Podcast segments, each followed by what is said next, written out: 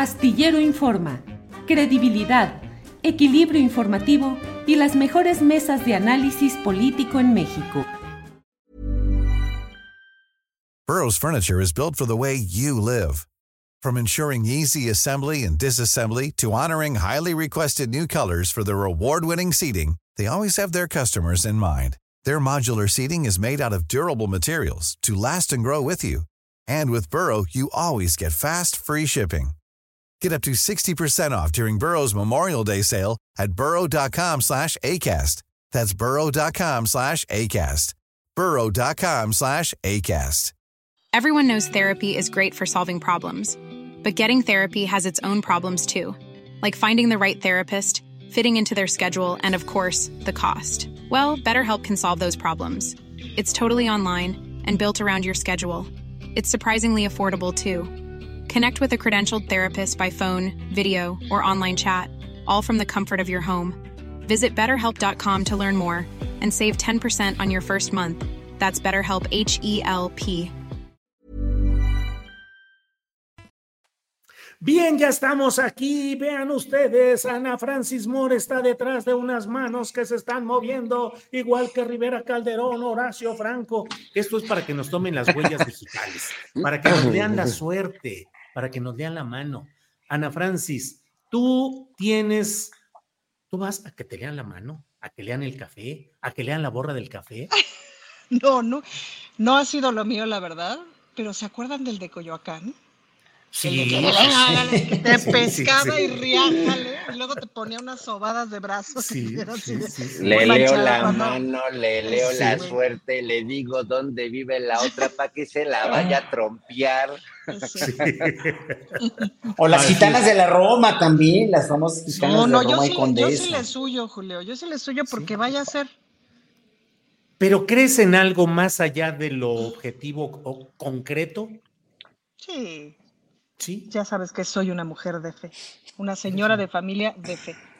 Bueno, pero no me refiero específicamente pues a la religión o a la creencia suprema, pero horóscopos, eh, eh, augures, algún tipo de eh, las, las galletitas chinas de la suerte, algo así. Ah, las galletitas chinas son básicas. Fíjate que ahora que Martí Batres dio su informe de los, de los 100 días que estuvo fantástico, o sea, informe todo bien, no sé qué, pero cuando leyó su galletita de la suerte de hace 100 días, se ganó mi corazón para siempre. Eh, fue un detallazo, la verdad, fue un detallazo. Eh, no, las galletitas de la suerte, claro que las leo y las guardo. Fíjate, aquí de hecho en mi teléfono traigo una que dice cada palabra del levanta o derrumba, daña o cura, maldice o bendice. Y me lo tomo muy en serio. Pero si te fijas, las galletas de la suerte en general te dan con sabios consejos. Sabios consejos. Los Sí, sabios Se me consejos. hace te, voy a que- decir, te voy a decir en qué confío. que son Confío las mucho en la galletas. son otras galletitas. No, confío mucho en la intuición, Julio. En eso sí confío ciegamente. Me costó muchos años entrenarla y confiar en ella. Y en mi intuición confío como si fuera la verdad absoluta. Órale. Fernando Rivera Calderón, dinos por favor en qué confías tú en ese tipo de mecanismos de adivinación, por favor.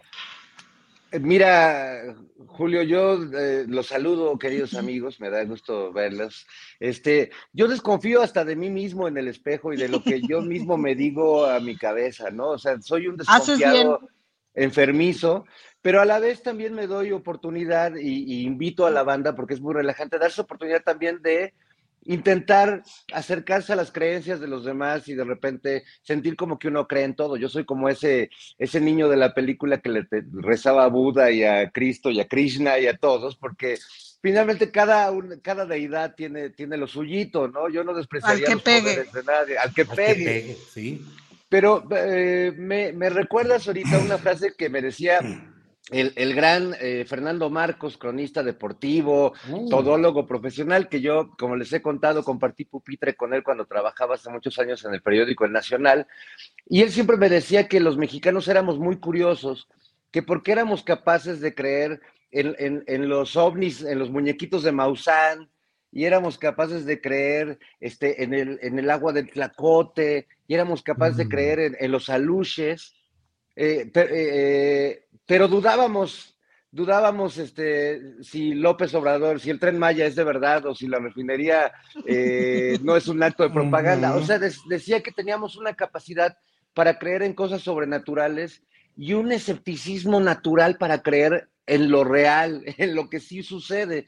Y bueno, pues yo creo que tú, Julio, como periodista, te das cuenta cómo a veces los rumores tienen mucho más, eh, pegan mucho más, o cómo a veces las noticias falsas o las noticias eh, manipuladas específicamente pegan mucho más que una noticia pues que, que, se da de una manera, digamos, estrictamente periodística, ¿no? Entonces, bueno, eso es lo que creo. Yo, yo me doy el lujo de leer los horóscopos y de escuchar al señor que le hacía así, te mandaba todo su amor, y, reviso la luna y veo si Mercurio está retrógrado, pero finalmente hago lo que tengo que hacer yo para, para sobrevivir. No lo dejo en manos de la luna ni, ni de los astros, aunque pues si pueden echar la mano, pues bienvenidos. Yo no le pido a la luna. Luna. Horacio Franco, ¿cuáles son tus métodos de adivinación? ¿Crees en tu intuición o siempre eres pragmático, objetivo y así directo? Soy pragmático, objetivo y directo, pero me gusta mucho. ¿Sabes qué me gustaba antes? El I Ching, ese oráculo chino maravilloso. Yo, yo seguía mucho el Ching porque tiene coincidencias, como siempre son, son frases universales son frases muy eh, de trabajo, positivas, de seguir tu intuición y de no dejarse eh, guiar por lo negativo o lo que quieras y mandes. Este, era, era muy lindo cuando era yo más joven, ¿no? Pero ahora cada vez menos, ¿eh? O sea, nada, nada. O sea, es muy divertido que te lean la mano. Es muy divertido Esa frase que te lean. es buenísima. era muy, lindo cuando era yo más joven. Sí, pero ya cuando mira, mira, hoy me puse exactamente este cuadro que está aquí atrás. Este, como dirían los cubanos, este catacatrán, ese soy yo, es un Jonás, pero me, me puse así porque así estoy ya ahorita, esta semana he estado todo el tiempo así, yo. Pero, pero estoy en ese cuadro. Horacio, si, tú eres un bebé de luz, eres, eres un ser luminoso, ¿cómo crees? No, pues mira, pues dicen como, sí, no, no, no, fíjate que no, ¿eh? Ya, ya llega un momento en el que dices, no, no, no puede ser, o sea, es que, es que no, no nos pueden hacer esto, no nos pueden hacer lo de Yotzinapa, no nos pueden hacer lo de García Harbour. Bueno, ya, ya vamos a hablar de todo eso, pero, pero ya, ya llega un momento en el que dices, no, no, no, no, no, y, y, aunque quieras eh, ir al Lichín y consultarlo con la señora que te lee las cartas o que te lee el frijol o lo que sea, o el café, ya no confías en nada. Dices, no, no, no, es que de veras nos van a salir, nos va a salir el tiro por la culata a todos. Bien, ahora Julio. Sí. Es que yo quiero contar una anécdota con respecto a la intuición que es muy. Hace añísimos, Nora Huerta y yo hacíamos un espectáculo en, en Semana Santa, era La Pasión según la Frutástica y la Tacha, que son dos personajes que tenemos borrachitas muy simpáticas. Entonces, en una parte del espectáculo sacábamos la Biblia y le pedíamos a la gente que la abriera en cualquier página y que eso le iba a decir su destino. Pues mm. la gente lo abría, señalaba y entonces leíamos un pedacito, un versículo y a partir de ahí hacíamos una improvisación demostrándole a la gente cuál era su destino y era de risa loca, pues, ¿no? Porque era pues justificar 3600 ideas babosas. Pero lo que es muy interesante de esos ejercicios de improvisación que usamos mucho en el teatro es que te saca un montón como de las ideas colectivas que están sonando. Es decir, a partir de ese pretexto de casualidad, puedes eh, sacar un montón como del, del subteniente de las ideas que están sonando. Y entonces de pronto hacíamos unas lecturas políticas súper interesantes a partir como de lo que estaba sonando en el ambiente. ¿no? Y ya, no sé si mi anécdota sirvió para algo, pero... Eh, pero ves, Julio, la intuición, ahorita si quieres te... Saca tu Biblia que tienes ahí al lado, Julio, que yo sé que siempre la tienes aquí al lado. Así es. No, no sé. Y ya. Podemos hacer el numerito ese que hacía, no sé si recuerden los más, los más veteranos, Wolf Rubinsky, ese gran actor que tenía un acto al final que se vendaba los ojos y le decía a su asistente, y dígame usted qué es lo que tiene ahora Ana Francis en la boca, de qué color es y a qué sabe. Igual Rubinsky adivinaba todo, este, sin ver. Todo. Como los, los de la Alameda, tienen ahí una telepatía muy, muy singular. Así es, así es. Bueno, Horacio Franco, ¿qué te dice la intuición? ¿Por qué estás tan... ¿Cómo estás? Desolado, desolado, así como el cuadro, así como esa pintura. Porque están pasando cosas que no esperaba que fueran a pasar que estaba seguro que, eh, que, mi intuición me decía, no pueden hacer esto, no debe decir esto el presidente, no pueden estar haciendo esto por, por muchas cosas, pues, porque obviamente como ciudadano tú estás con una línea de pensamiento de izquierda, estás contento con lo, y sigo contento con lo que ha hecho el gobierno, sigo contento con las mañaneras, sigo contento apoyando la transformación que se da en términos de desempleo, en términos macroeconómicos, en términos de lo que ustedes quieren de obra pública, bla, bla, bla, bla, bla. Pero es que estas cosas de las que hablabas hace rato con, con, este, Leti, con Federico Bonazo, dos grandes a quienes mucho quiero y admiro, eh, y lo que está pasando con, con Ayotzinapa, la, misma entrevista a Vidulfo, etcétera, etcétera, pues son los, los, los no quisiera, se, se, ven, dijo, no, son los prietitos en el arroz, como decían antes, discriminatoriamente, pero son los, son los puntos negros que están en un momento dado, pues no nada más ensombreciendo, sino poniéndonos a todos en un grado de alerta y un grado de pánico. O sea, yo me siento así como el, o sea, de veras, pero también con mucho pánico, porque el pragmatismo, bien lo dijo Federico y lo dijo Leti también, el pragmatismo, el pragmatismo ya en un momento dado, cuando están cimentando las bases de una transformación, no ha lugar, no queda ya simplemente. Y también con los candidatos que están escogiendo, también con, los, con la gente que está queriéndose meter a Morena, dices, es que no deben hacer esto. También con un dirigente de Morena como Mario Delgado que lo está permitiendo, no debe pasar. O sea, hay bases de Morena, hay bases que están ahí queriendo hacer las cosas bien y tratando de hacer las cosas bien. ¿Y por qué esas bases no tienen derecho o no las entrevistan o no figuran? El que figura es Omar Garza Harfuch en, en los medios de la derecha, en los medios masivos de comunicación, donde, donde lo ponderan y lo ponen como una muy, muy, muy, muy buena opción. Bueno, y entonces, ¿qué? O sea, ¿dónde va a quedar el pueblo? ¿Dónde va a quedar la, la realmente la real definición del pueblo en estas candidaturas, no?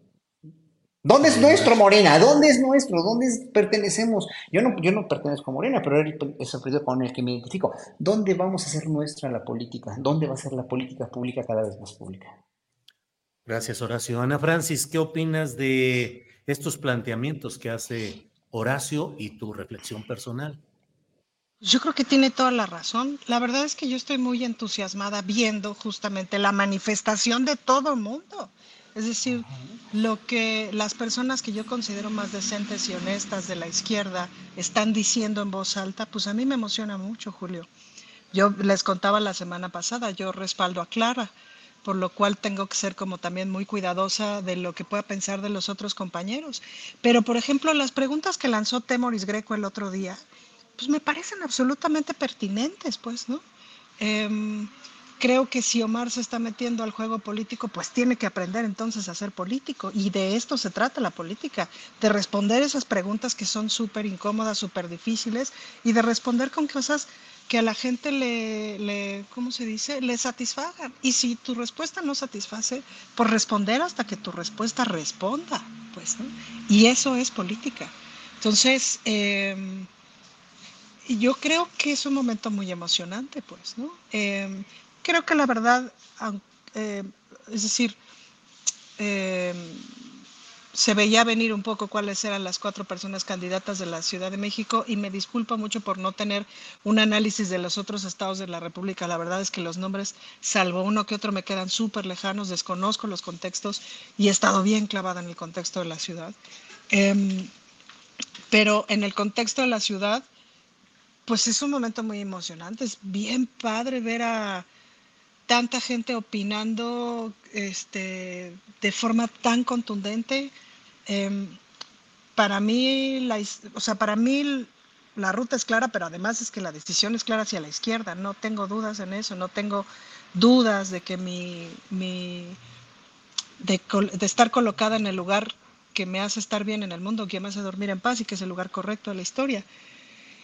Y sí confío en la comisión de elecciones, sí confío en el partido en términos de que la encuesta vaya a ser real. Hasta ahorita no tengo razones para desconfiar de eso.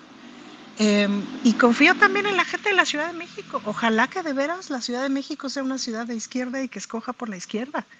Em, Ana Francis, dices es emocionante. ¿Tu emoción es de decepción o de entusiasmo? No, mi emoción es de entusiasmo por lo que está haciendo el movimiento, por lo que está haciendo la militancia. Yo nunca había visto eso, Julio. Como Oye, si la pelan, pero si la, si la pelan, si la pelan a la militancia. No te pierdas, Horacio, no te pierdas. Es decir, la gente va a elegir en una encuesta. Las cuatro personas que van a ser encuestadas ya están. Entonces, no tengo idea de, si los números le hayan afectado a Omar en estos días y para adelante. Yo querría suponer que sí, pues, ¿no? Entonces, si la gente de la Ciudad de México lee, es decir, y con leer no me, no me prefiero, sino lee las circunstancias, lee la situación, etcétera, pues entonces ocurrirá lo que personas como nosotros estamos esperando. Entonces, más bien, o sea, eh, podemos seguir como en el, en el, en el galimatías de eh, por qué está colocado tal o cual candidato. Si quieren, le seguimos ahí, no seguimos, este, ¿cómo se llama?, cortando las venas por eso. Pero lo que en realidad me parece muy emocionante es toda la discusión que se está dando y que además la gente puede hablar. O sea, que además están diciendo unas cosas tremendas y pueden decirlo y no pasa nada. Es decir, no pasa nada en términos de represión, de bla, bla, bla, lo que ya sabemos. Me parece que se está dando una discusión política real y eso me emociona. Y me parece que justamente la izquierda de la Ciudad de México está diciendo, no somos, no somos unanimidad y vamos a decir lo que pensamos, le pese a quien le pese. Y eso a mí me da mucho, o sea, me da mucha emoción ver a la izquierda de mi ciudad. Eso es lo que me da mucho orgullo. Gracias, Ana Francis. Eh, Fernando Rivera Calderón, ¿qué opinas? Yo eh, pienso, y lo he dicho una y otra vez, eh, desde el hecho de postular, de permitir una postulación de García Harfus, me parece una aberración, me parece un error político grave, más si todo indica políticamente que es una postulación impulsada, permitida o involucrada con la virtual candidata presidencial Claudia Sheinbaum. Él dijo que se iba, cuando renunció a su cargo, dijo que iba a integrarse al proyecto de Claudia Sheinbaum y luego optó por este camino. En fin, ¿qué opinas de este momento, Fernando Rivera Calderón?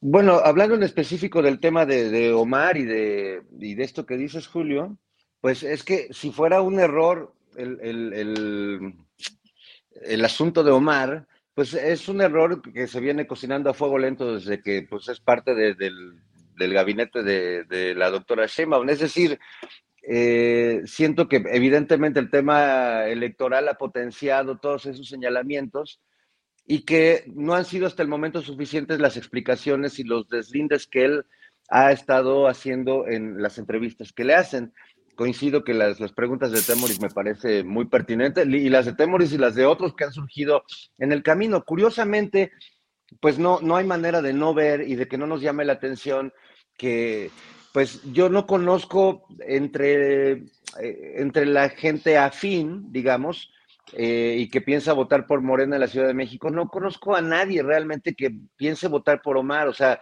mi, mi realidad este, pequeña, mi parcela de realidad, no entra en lo que las encuestas ahorita están diciendo. Bueno, eso lo puedo entender a lo mejor, pero sí no deja de llamarme la atención que muchos de los grandes defensores de García Harfush en este momento sean justo los mismos que apoyan a Sochi, los mismos que denostan todos los días al presidente, los mismos que no le compran ninguna de sus propuestas, ni ninguno de los logros que ha habido en su gobierno, eh, pero entonces sí se, se, muestran muy empáticos con Omar, pobrecito, la campaña que le están haciendo estos cuates de Morena, cuando en realidad pues es la propia historia de Omar.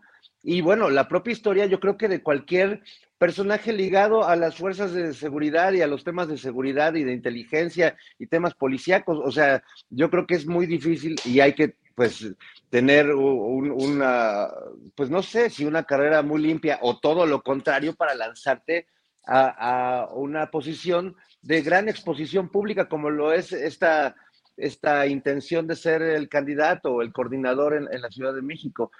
Entonces, bueno, eso eso ligado al, no sé si lo veo de una manera tan contundente como, como tú, Julio, en el sentido de que no debieron ni siquiera permitirle postularse, porque pues la verdad es que, pues, o sea, si, si le van a impedir postularse a Omar por, por la cola que tiene, pues entonces se van a quedar sin la cuarta parte de candidatos que se están lanzando en este momento. O sea, creo que más bien ahí la prueba, es la prueba, como dice Ana, y creo que ahí sí, pues no, no, no debemos dudar tampoco de la capacidad de, quienes vamos a votar o de quienes van a votar en, ese momento, ¿no? O sea, creo que se están poniendo todas las cartas sobre la mesa nos queda claro que, bueno, por lo menos me parece que en esta mesa no somos muy partidarios de que Omar sea eh, quien, coordine la 4T en esta ciudad. Creo que tenemos razones muy, muy claras para ello.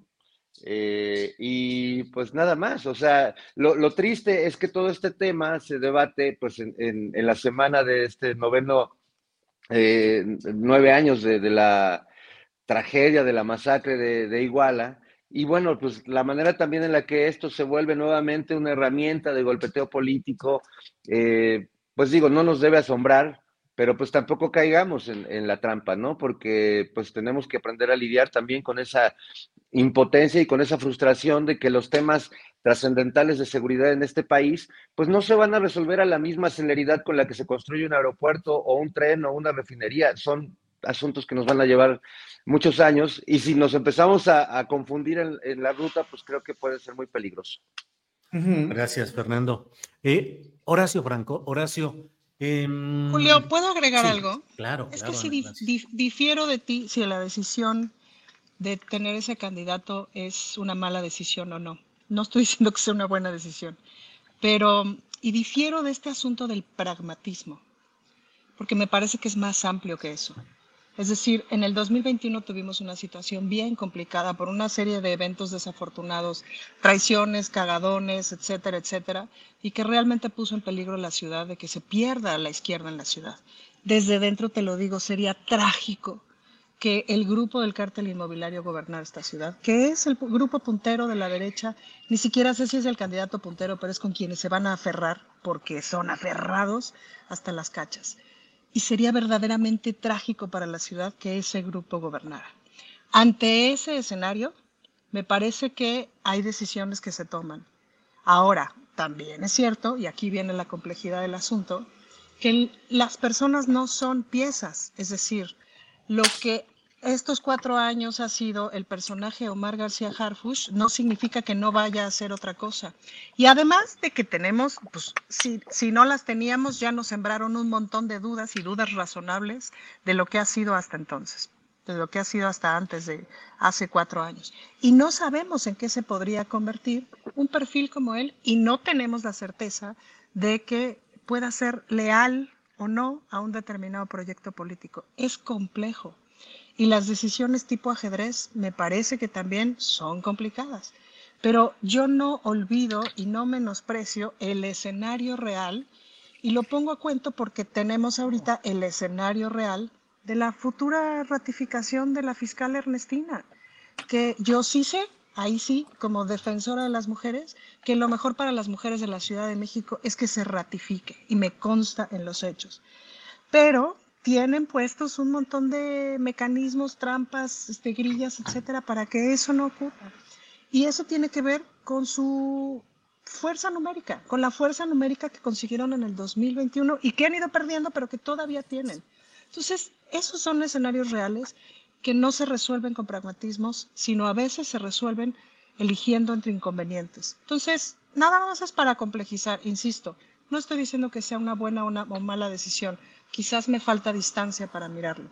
Nada más creo que no se resuelve diciendo es pragmatismo o es este, una traición a la izquierda. Es más complejo. Bueno, pues ahora sí que por alusiones personales, como dicen, ya que te referiste a lo que yo había planteado, eh, a mí sí me parece que lo que está sucediendo con Omar García Harfuch es terriblemente demoledor para la izquierda partidista y particularmente para la ciudadanía progresista de la Ciudad de México. No es necesario esperar demasiado tiempo para ver el perfil de lo que políticamente significa García Harfus.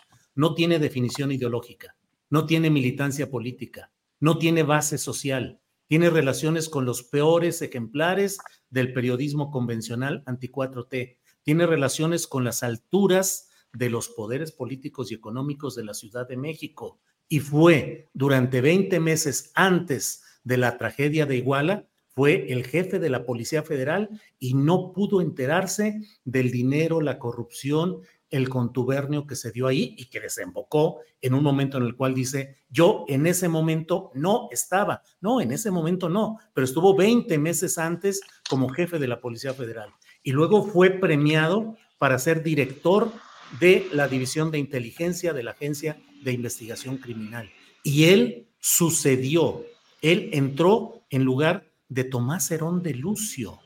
Él entró como director de la Agencia de Investigación Criminal dos años después de Iguala. No creo que haya sido por un rechazo, un castigo o una repelencia del grupo de poder que en aquel tiempo estaba, que era el de Peña Nieto, y de los primos Cervantes, Humberto Castillejos, Alfredo Cervantes y el procurador Raúl Cervantes Andrade. Y así terminó 2018 como director de la Agencia de Investigación Criminal en el gobierno de Peña Nieto. Entonces me parece a mí que ahí sí hay una severa, se necesita una crítica a fondo y es lo que creo. claro, pues sí, sí, Horacio. Horacio. mira, eh, como si no hubiera, y por eso yo sí me refiero a un pragmatismo también, o, más bien a una, bueno, ¿qué mueve a quien, a quien haya hecho este dedazo? Porque todo el mundo en Morena, me consta porque estuvimos ahí Fernando y yo, eh, Fernando Rivera y yo estuvimos hace dos días en el monumento con Clara Brugada. Eh, y, todo es un rumor generalizado que es una imposición, que es ya, ahí, va a estar y no se va a mover y él va a ser. Eh, cuando cuando en, una, en una comunidad se habla así de eso, es por eso que estoy tan, tan, tan desolado, podríamos decir. Cuando oyes eso de gente que está inmersa en el partido, no voy a decir quiénes me lo dijeron, pero bueno, lo oía de mucha gente, híjole, es que sí te da, sí te da, eh, de veras, o a mí me dio verdaderamente muy mala espina, como si no existieran perfiles como el de Clara Brugado, como si no fuera obvio y totalmente procedente, como, como, como un engranaje perfecto de congruencia que después de, Clara, de, de Claudia Sheinbaum sea Clara Brugada quien, quien enarbole esta, esta, esta, eh, eh, esta 4T, ¿no? como le llamen ahora las precandidaturas, y sea la candidata, porque finalmente eh, es, es, es, ella la que tiene el gran apoyo y me baso además en todo lo que he escuchado de gente de muchas clases sociales diversas, ¿eh? no nada más de la clase trabajadora. Y también, si vemos una encuesta muy significativa, que fue chiquita y fue, fue en cuestión de redes sociales con los periodistas, el viernes pasado, después de este programa, ellos hicieron una, hicieron una entrevista, la primera entrevista que dio Omar García No, eso fue el jueves me parece, y la, encuesta salió, y creo que lo comenté aquí también. O sea, hoy por hoy ve uno esa encuesta en Telegram de los periodistas y ve uno una mayoría abrumadora que está apoyando a, Clara Brugada. En segundo lugar, acababa de salir López Gatel, ese día.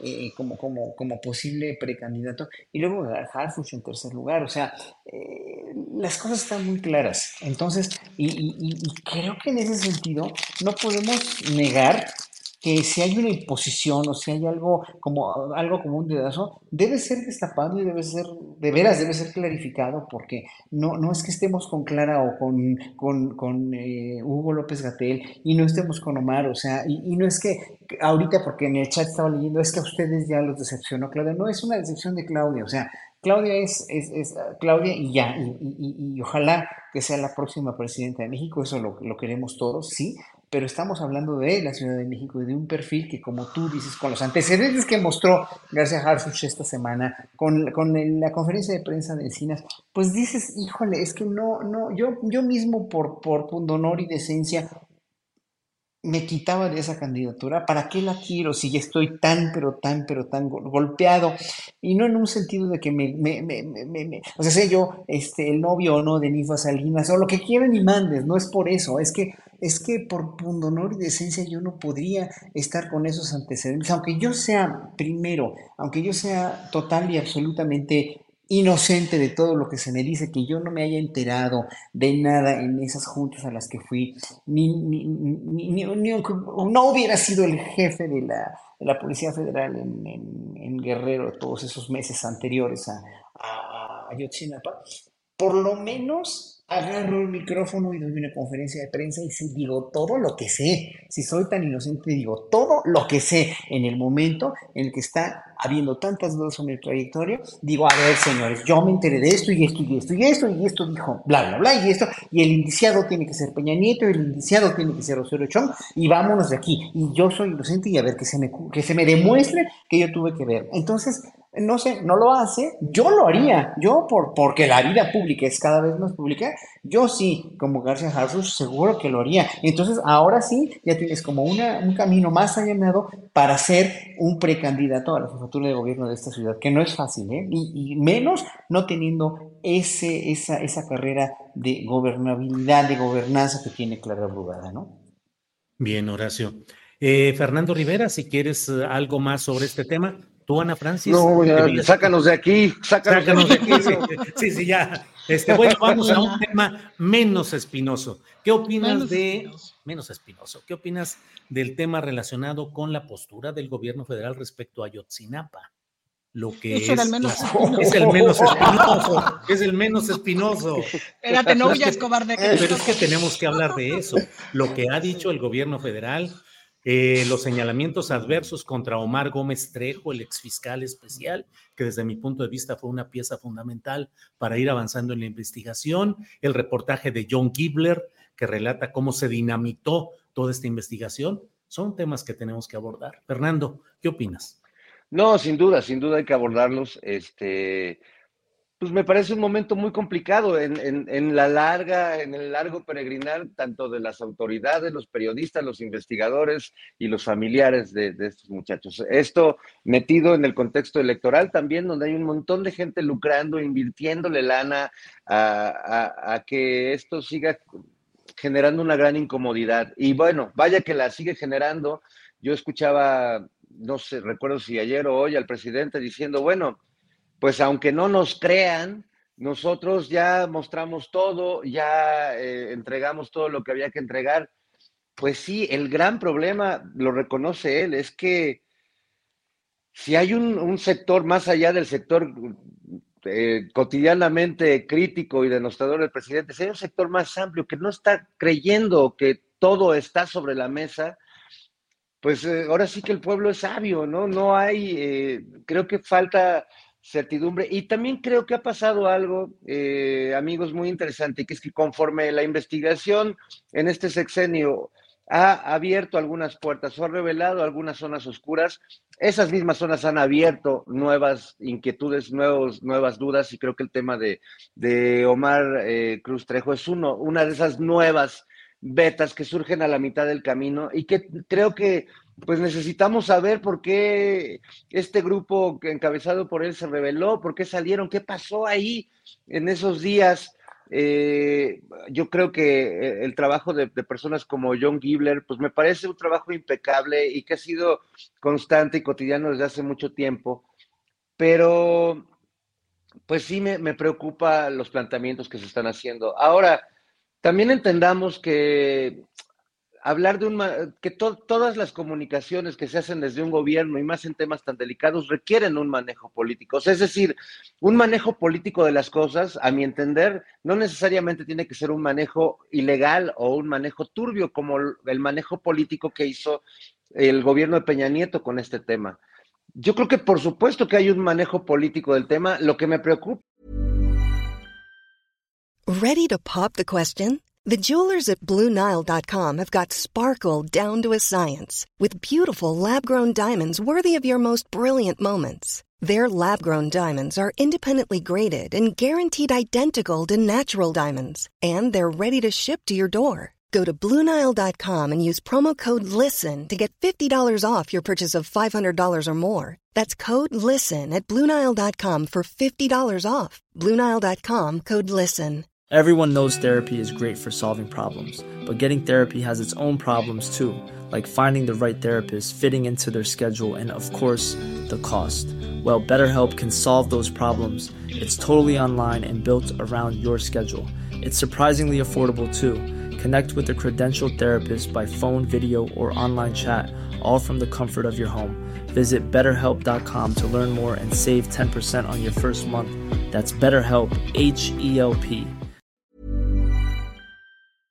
Es que ese manejo político eh, implique eh, dejar esas zonas reservadas, dejar ese margen al escepticismo de, de, la gente, porque bueno, pues hay que reconocer que si algo tiene la palabra del presidente López Obrador es que la creen muchas personas o la creemos muchas personas.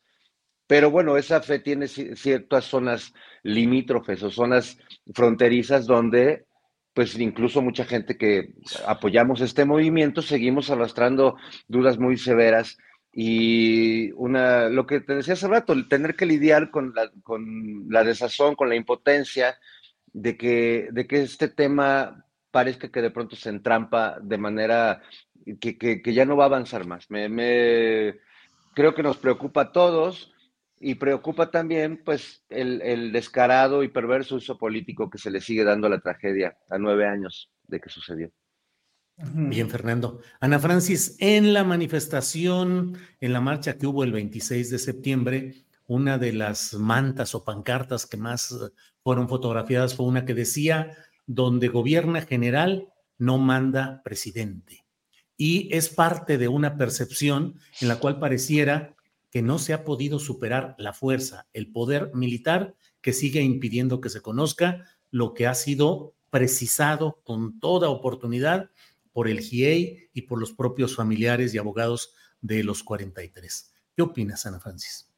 Supongo que comparto la percepción, es decir, también de eso hablábamos la semana pasada, que el ejército nos debe y nos debe un montón de información. Yo tengo una sensación, o sea, ¿cómo me siento? Me siento con, pantanosa, pues, ¿no? Con, con, todo es un pantano, ¿no? ¿no? No terminamos de saber lo que tendríamos que saber.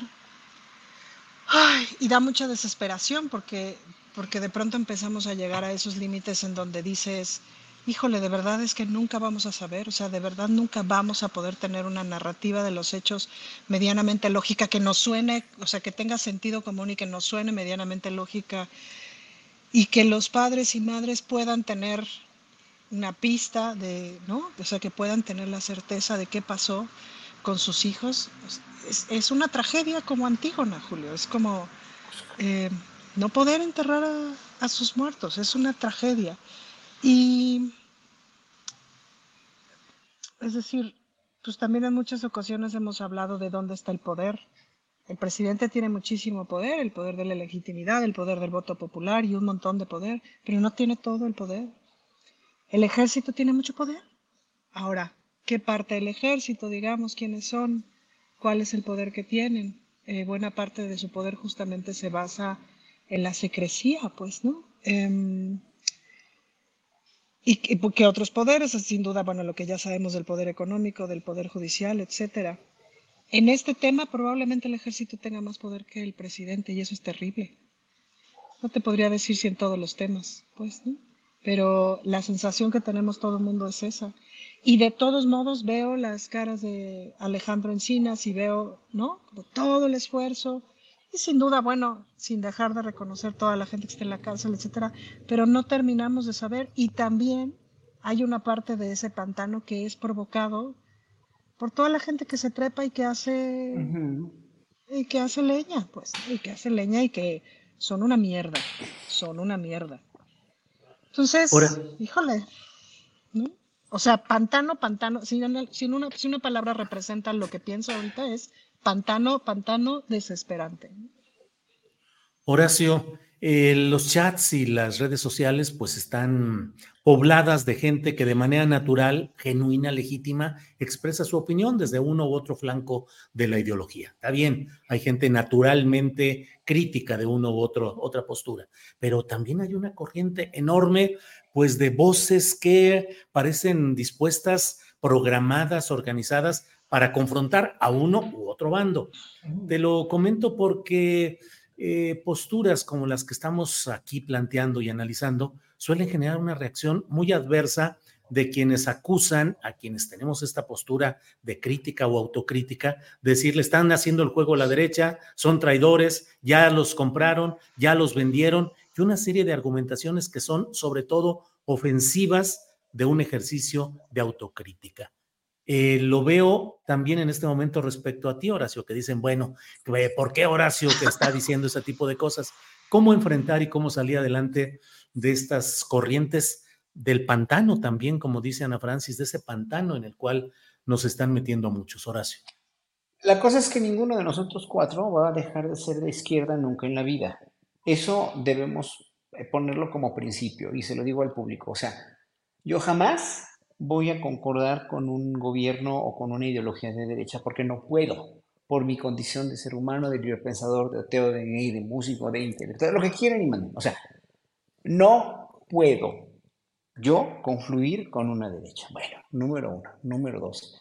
Cuando estás gobernado por un partido con el que, o por un gobernante como López Obrador, con el que siempre siempre, siempre soñaste en tu país, ¿no? Yo soñé con Cárdenas, yo soñé con Rosario Ibarra, no se nos hizo, bueno, vinieron más sexenios en los cuales tuvimos que lidiar o que cargar con una derecha, eh, eh, a veces hecha al centro, a veces, eh, bueno, pero siempre neoliberal y siempre finalmente, aunque, aunque propugnaba por los derechos humanos, bueno, todo era una gran tomada de pelo en ese sentido, Tuvimos que tragarnos el cuento, tuvimos que tragar saliva, esperar otros seis años y otros seis años y otros seis años hasta que se nos hizo. Pero no por eso, o sea, no por avalar el trabajo de un gran estadista y de un gran presidente como Andrés Manuel López Obrador, que se lo ganó a pulso. O sea, si tiene 80% o 70%, o, o según Morning Consult, tiene el 67%, lo, lo anunció ayer López Obrador en la mañanera, si tiene esa popularidad es por algo. O sea, no, el, el, señor no se hace tonto, el señor es un político colmilludo, listo, inteligente. Y como lo dije la semana pasada, sí, a pesar de que tiene esa popularidad y ese cariño y ese charm de con el pueblo y que estamos con él en todas las, las, buenas y también deberíamos estar con él en las malas en ese sentido, tiene a un gran porcentaje de la gente con poder que estoy hablando, y lo dije la semana pasada, al poder judicial, a la gran mayoría de los empresarios, al poder mediático, corporativo, y a los ricos de México, a muchos de los ricos que, aunque saben muy bien que no están perdiendo y no pierden nada, pero lo único que quieren es seguir no pagando impuestos o seguir con sus privilegios de antes,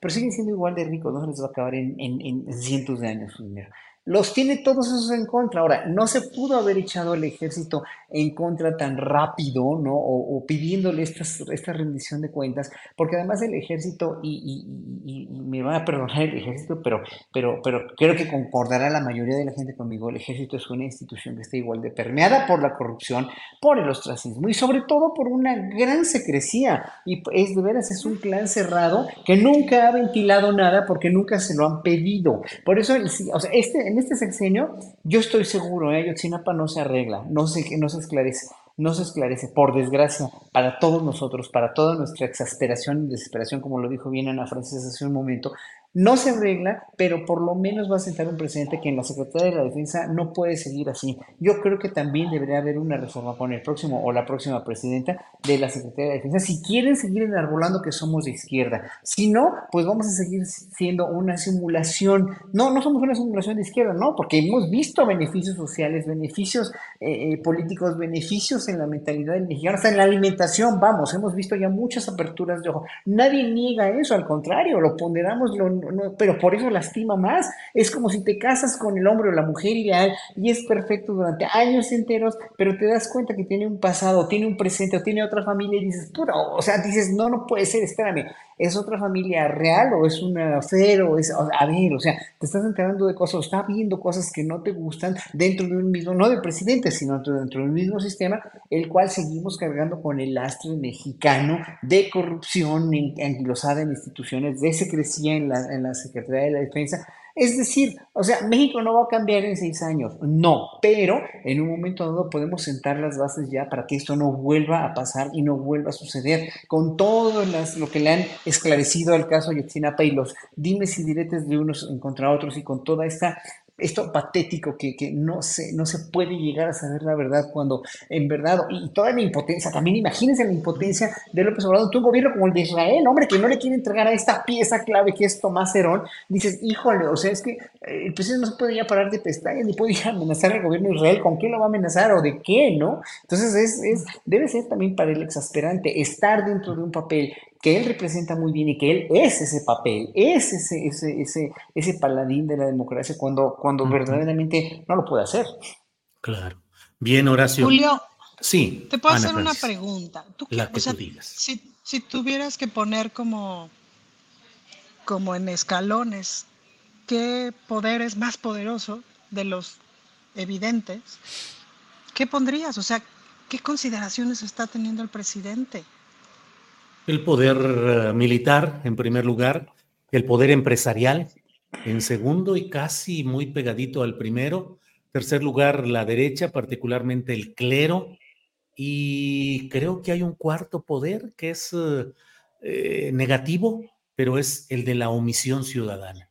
O sea, es un poder también definitorio de la acción política. O sea, la falta de una suficiente participación y crítica de la ciudadanía, creo que también es un poder negativo que también influye en la toma de decisiones, San Francisco. ¿Dónde pondrías el presidente en esos poderes? Pondría al presidente, a todos los presidentes. sí. Porque es el comandante supremo de las Fuerzas Armadas, pero. teóricamente, teóricamente. En México nunca se ha podido separar al ejército, a las élites del ejército, nunca han podido estar bajo el escrutinio y la intervención real del poder civil. Siempre toda esta historia de respaldo y respeto al poder civil es siempre y cuando no te metas en mi terreno, no indagues mis gastos, no interfieras en mi sistema de elaboración de los mandos. Y entonces, sí, el presidente dice, el ejército es pueblo uniformado, sí, la base, la tropa, pero arriba no son pueblo uniformado. E históricamente, los altos mandos de las Fuerzas Armadas Mexicanas han estado coludidos con el narcotráfico, la corrupción, la extorsión, el manejo y la administración de una serie de negocios oscuros y han intentado tener el poder político y nunca lo habían llegado a tener tan fuerte como ahora, ni tanta presencia corruptora en negocios de administración pública como ahora. El poder corrompe, se dice con frecuencia, y si le das a los militares el poder de los negocios, de la administración, de aduanas, de aeropuertos, de una serie de cosas, simplemente abres una puerta que de por sí ya existía relacionada con la corrupción. Eso creo. Bien, pues em, antes de que nos vayamos a la parte final de esta, es que resulta muy complicado, yo entiendo y mm, comparto esa sensación de desolación, a veces de enojo que a mí me, me a veces me, me bueno, ¿cómo es posible que estemos uh, en una situación como ahora, en la cual de pronto en una coyuntura política y electoral tan importante se estén cometiendo tantos errores desde mi punto de, punto de vista? Pero bueno, ya nos pusimos aquí muy solemnes y yo creo que hay que ir adelante y por eso, antes de que nos vayamos despidiendo, ¿qué le parece a don Fernando Rivera Calderón esta fotografía que vamos a ver de Alito Moreno? Digo, es que Mira. Ay, ¿ves? ¿Ves, Julio? ¿Por qué no empezaste por ahí? Ustedes siempre me ven en chinga, dice Alejandro Moreno, pero en algún momento tengo que dormir. Y él, ahí está, Alito Superjetón, como siempre. ¿Cómo ven? Se nos olvida. Pues quién sabe, en algún, en alguna sillón que lo pescó? un sillón, algo así, suena Ah, como es como camioneta, ¿verdad? Porque Sí, sí, así como- tiene su cinturón. La, la imagen de todas formas es perfectamente recortable, Julio, y si lo pones sobre una banqueta, va a ser mucho más creíble, ¿no? Este, o sobre una banca de un parque, o en los brazos de la piedad de Miguel Ángel, ¿verdad? Este, se, se me ocurren, se me ocurren tantas formas de, de- de mirar, porque no, no parece un bebé dormidito, parece más bien un señor que se le pasaron los tragos de poder, ¿no? Así es, así es. Eh, Ana Francis, ¿cómo ves esta figura simbólica? Que después de todo, pues es un superviviente político, ahí sigue haciendo, diciendo y demás cosas, Ana Francis. Ay, pues es que este señor Alito, ¿cómo nos entretiene, Julio?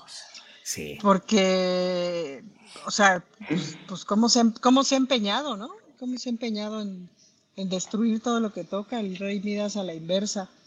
Pues cómo lo veo, Julio, como, pues como se ve el PRI, como se ven estos así, Ajá. pedos, pedos tirados, o sea, ajá.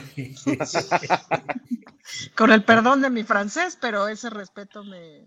Oye. Ana Francis, fíjate, eh, parte de lo que dices, el entusiasmo que tú dices por la discusión y por el ánimo analítico y, y de discusión que se da polémico en la izquierda, digamos. Y del otro lado, a veces digo, el otro día tuve una mesa con periodistas, con analistas, y dije, oigan, hablemos algo de Xochitl Galvez, porque ya nadie se quiere acordar de ella, ya No, nadie no, yo plantea sí puedo nada. decir, yo sí puedo decir su, obviamente no podemos más que mencionar su planteamiento, o sea, sí, sí, sí es, sí, sí quiere despenalizar el aborto, pero no, ¿no? Sí, sí, sí. Este, pues que ayer la pescaron y obvio, pues qué va a decir. Este, te digo, tiene la, la, misma congruencia que tiene este vaso de agua. Quizás este vaso de agua tenga seguro más transparencia, pero tiene la misma congruencia que mi chancla. Entonces, eh, pues es que eso es. Entonces ya, dices tu chiste, tiene la misma congruencia que mi chancla. Ja, ja, ja. Fin del tema, se acabó. ¿Qué más le discutimos, Julio? No hay nada, es así de... Suena el aire así. Oye, en, realidad... Aburridísimo. ¿Eh? En realidad, Xochitl Galvez, eh, viéndola en esta, en esta declaración de no principios, me recordó mucho, eh, siento que hizo un Groucho Marx involuntario, porque Groucho Marx tenía una de sus grandes frases humorísticas, humorísticas, era, eh, aquí están mis principios, pero si no le gustan, aquí tengo otros, ¿no? Otros.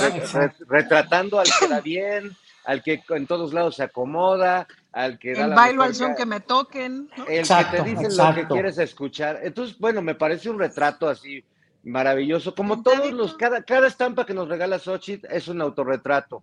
De, de, sus, de sus no principios, de su volubilidad. Oye, Julio, y la gran, la gran estampa de la semana, desde mi perspectiva, es el hociconazo de Fox este antisemita, que bueno, es así como de, ¿no? Como de, o sea, así. Porque es su self, es su ser y es el ser de toda esta gente, pues. Eso es lo que realmente piensan, ese pensamiento retrógrada, oscuro. No, pero, pero, pero, mira, tres, tres tequilitas y tres tequilitas y escupen, pues. Ya ni es oscuro, no, ya ni es oscuro, es demencial, o sea, a él, se, a él, le podrían decir, bueno, como dijo judía y extranjera, ¿no? Judía y extranjera, yo le diré en alemán y investiguenlo. En, en, en, Holanda les decían, en la posguerra les decían a los alemanes, o ya en la misma guerra les decían Schweinhund, Schwein y Hund a la vez. A, a, Fox le diría, pero será un Schweinhund o lo que quieran, pero es una gente totalmente ya, eh, que ya no hay que hacerle caso, porque en verdad eso que dices, o sea, para venir de un expresidente con la investidura que tuvo, aparentemente, que no es, no es nada de investidura, pero es una gente que, que, que en verdad si hoy piensa como y sí, desde antes, ya lo sabemos, ¿no? Pero con la investidura que tuvo se la cuidaban, pues, ¿no? Le cuidaban y la que decidiera su, la siniestra mujer que tiene. Bueno, independientemente de eso, no hay que, o sea, en verdad es, es tan irrelevante como lo es ya eh, eh, este video que acaba de sacar Xochitl Galvez en Estados Unidos con la campesina recogiendo fresas. ¿Ustedes creen que ella las haya recogido? O, o, con los, con los, los, este, la gente esperándola ahí en el aeropuerto, este, eh, y con los, las cartulinas todas de diferente color, pero con la misma letra, con el mismo tipo de letra. O sea, dices, no, no, no, o sea, qué manifestaciones tan espontáneas. En fin, ya ni vale la pena porque Xochitl ya perdió muchísimo. Alito, y esa foto son realmente es, una son, son, son muestras de que la oposición está de veras en una decadencia que ya no saben ni qué decir y ahorita pues se van a, se van a seguir montando en lo de García Harfuch para poder impulsarlo precisamente para darle en la torre a Morena, que es lo único que quieren, seguirle dando en la torre a López Obrador. Y bueno, no, no sé, como que, como que la oposición cada vez la veo más de juguete realmente, como más, más dormida, así como, como este hombre lo vimos en, en ese, trae corbata, en ese ¿verdad? sillón. Sí, sí, trae corbata. la corbata puesta. La oposición No, es, es que me la llama mucho la atención que traiga la corbata puesta, porque ¿por qué se la dejó? Realmente esa me parece la pregunta más interesante. ¿Por qué se dejaría la corbata puesta? Porque te la quitas, ¿no es incómodo? Digo, no sé, les pregunto. Pues es que trae la, soga, corbata trae la soga al cuello, trae la soga al cuello, Ana. sí, sí. Así es. Bien, pues ya estamos, ya vamos como a la parte final del programa. Déjenme poner lo que ha puesto por aquí Daniel Robles Aro. Dice, mi galleta de la suerte dice que nuestro presidente tiene un secreto que saldrá a la luz cuando su misión termine. Bueno, pues con una, con una galleta de la suerte positiva de Daniel Robles Aro, vamos a ir cerrando. Fernando Rivera Calderón, postrecito, por favor.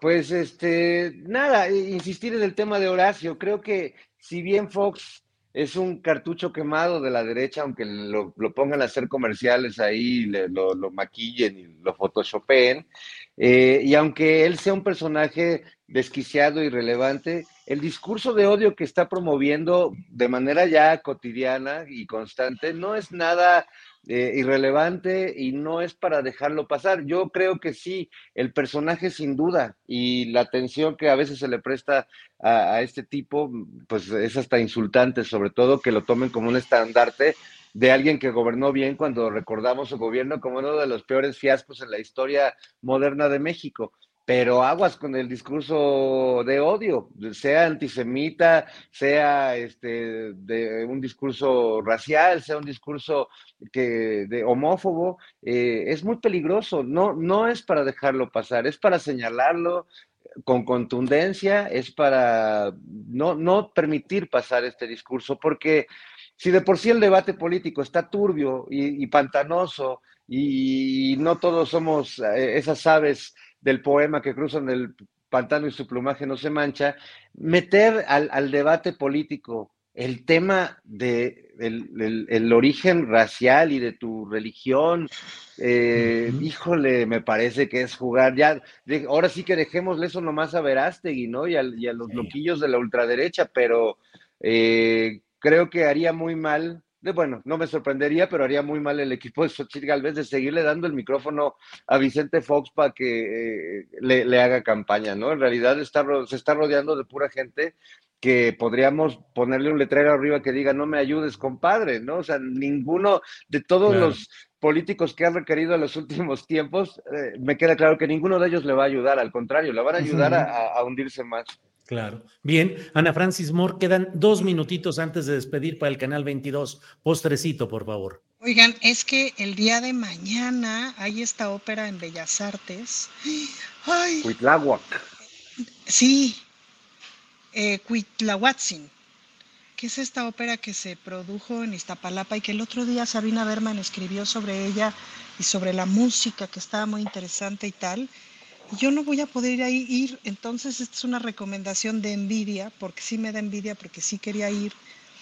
Es mañana a las 6.30 en Bellas Artes. La verdad es que yo sí iría, pues, ¿no? Parte de toda la serie de genialidades que han ido ocurriendo en esta palapa que vale la pena ver. Se las recomiendo. Muy bien, gracias Ana Francis. Horacio, un minuto veinte para un postrecito. Rápidamente, como, como el chat está cada vez más apasionado y no da tiempo de contestar ni de leer, yo les pido, les pido a todos, yo cada sábado y domingo me dedico como una, una media horita, tres cuartos de hora a contestar los mensajes ya en el video que queda de nosotros en tu sitio. Yo siempre les contesto, sí, les contesto religiosamente.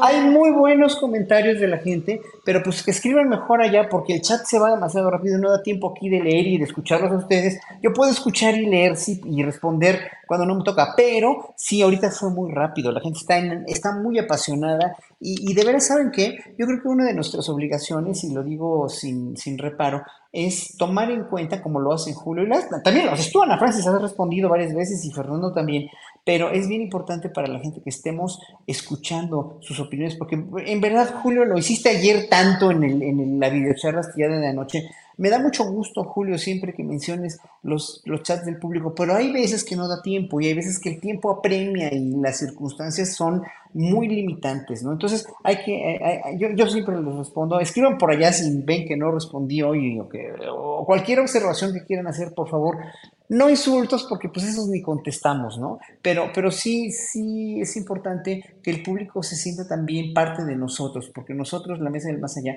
somos, y ya me lo ha dicho mucha gente, de las más vistas en, en pues en el mismo Canal 22 y en el programa de Julio. Entonces, es importante que, que, que, seamos, seamos muy agradecidos y generosos con el público. Vamos a despedir. Vamos a insultos. Vamos a despedir el, programa para el canal 22. Gracias y seguimos nosotros aquí. Que se armen que la, bronca, Ana Que se armen los sillazos, que contesten los insultos. Vámonos a las mentadas. ¿Para qué seguir hablando si podemos ir a los golpes? Ándale, Horacio. Te ves fuertote, te ves fuertote, ándale. No, yo no quiero. Así, así decían, así decían antes. ¿Para qué, ¿Para qué arreglarnos con civilidad si podernos agarrarnos a trancar? Agarrarnos a los fregadazos. A ver, Horacio, ¿eres el pacifista aquí de esta mesa? Sí, yo nunca le he golpeado a nadie, así, no, no quiero. Pero no sí, quiero tiene, no. sí tiene pinta, o sí o no, Julio. O sea, si te encuentras a Horacio así de se van a armar los fregadazos y se pone de los de acá, sí te echas para atrás. Yo me pongo atrás Porque de él, nosotros, o- o bien- nosotros tres, la verdad que. No, yo ni una mosca, ma- no, No no, me da, tenemos me da pinta terror, de- no. No, yo no. No soy, soy el ser más, menos violento del mundo, para nada, jamás, nunca. ¿Tú, Fernando, violento o pacífico? Pues yo trato de ser pacífico hasta que ya me recolmaron la paciencia, cosa que no se lo recomiendo, porque luego uno se está aguantando los pequeños enojos de la vida y un día explotas y, y rompes el micrófono. Entonces, Moraleja, este, no sí. te los aguantes, no te los aguantes, dilos No. en el momento, dilos. ¿Te Mira, contaron? es- ¿Te contaron? no, claro, todo pues para afuera, mejor, todo para afuera, todo es afuera. claro, claro, es mejor, es mejor. Yo por eso llevo 24, ayer cumplí 24 años con Arturo por esa razón, porque siempre cuando tenemos un disgusto, una- un, un inconveniente o algo que decirnos, en ese momento sí nos podemos enojar o nos podemos, nos podemos, nunca levantarnos la voz, pero nos po- podemos discutir, pero no te quedas con nada. O sea, no te puedes ir a la cama, no te puedes ir de tu casa si llevas algo adentro que no dijiste. Eso sí. ¿Ya es- ves, Perucho? ¿Ya ves, Perucho? Perucho, estoy diciendo. Carajo, carajo. Ana Francis, de nada más a lo que nos llevó este programa por las galletitas de la suerte, Julio, la lectura del no, café porque de las tú empezaste, tú empezaste con que sin espinas, sin espinas, no sé qué. Yo creo que los nopales te los comes con espinas, Julio, yo no sé. Tengo O las una tunas, galleta- Julio, y no te estoy albureando. y no Sí, me estás albureando. No me estás albureando. Sería incapaz, sería incapaz. ¿Qué tienes ahí, Fernando? ¿O qué estás ahí? De galletita, encontrar que la casualmente una galleta de la la suerte. A ver, ¿qué no Hagamos- el destino de la mesa del más allá. Vente, Perucho, Anda. súbete para que atestigues el, el fenómeno. Ya está Perucho aquí, este, interventor de la. Secretaría de Gobernación. Ahí les va. El señor interventor. Esto, esto va para todos, ¿eh? Es la suerte para todos. Y dice, A ver. many falls... Ah, no, espérense. Ganadora. Mu- muchos pasos en falso se toman por quedar separado. ¿Qué hago? Ándale. Ándale. Muchos pasos en falsos se toman. que se toman por quedar separado. Pero O sea, que no no- sea O sea sí. albur.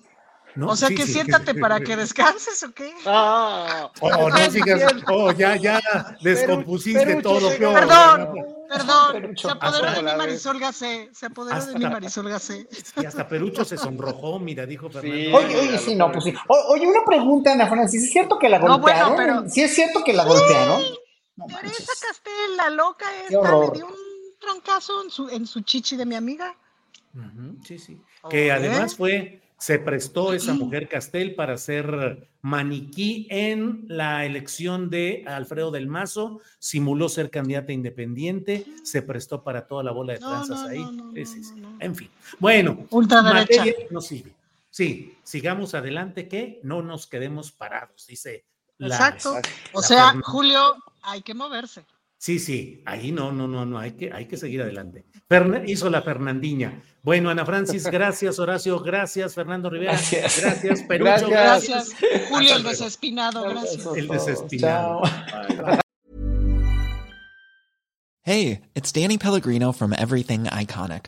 Ready to upgrade your style game without blowing your budget? Check out Quince. They've got all the good stuff shirts and polos, activewear, and fine leather goods, all at 50 to 80% less than other high end brands.